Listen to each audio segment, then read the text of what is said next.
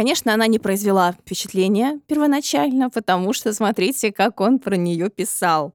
Андрей Белый соблазнен Грифихой, то есть Ниной Петровской, и услан матерью спасаться в Нижний Новгород. И только осенью 1904 года усилиями самой Петровской они сошлись.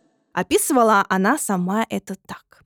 «Я однажды, сказав В. Брюсову, я хочу упасть в вашу тьму, бесповоротной навсегда, Брюсов положил мне руки на плечи и посмотрел в глаза невыразимым взглядом.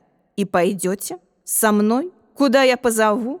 В эту осень В. Брюсов протянул мне бокал с темным вином, где, как жемчужина Клеопатры, была растворена его душа, и сказал «Пей». Я выпила и отравилась на семь лет. Водевилем отдает. Ну, это такая женщина была просто.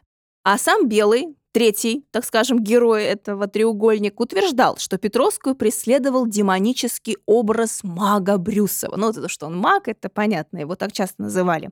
Осенью 1904 года ситуация обострилась. А, влюбившись в Петровскую, Брюсов хотел обладать ей полностью. Вот тоже очень важный такой момент, что он э, в женщинах стремился именно этого. Ну, Василий Наркович, например, полагает, что женщины вертели им как хотели. Это да, это его такая теория. И пиком вот этих любовных терзаний стал неудачный выстрел Петровской э, на лекции в Политехническом музее в Брюсово.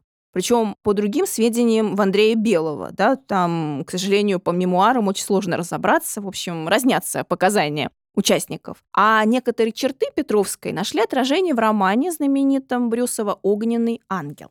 Да, Белый воспринимал это соперничество мистически. Брюсов же художественно с сильным элементом игры.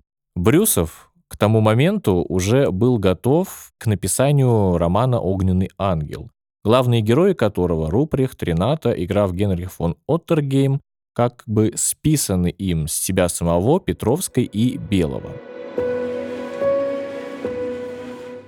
Продолжение и полную версию выпуска слушайте эксклюзивно в стриминговом сервисе «Звук». Ссылка в описании.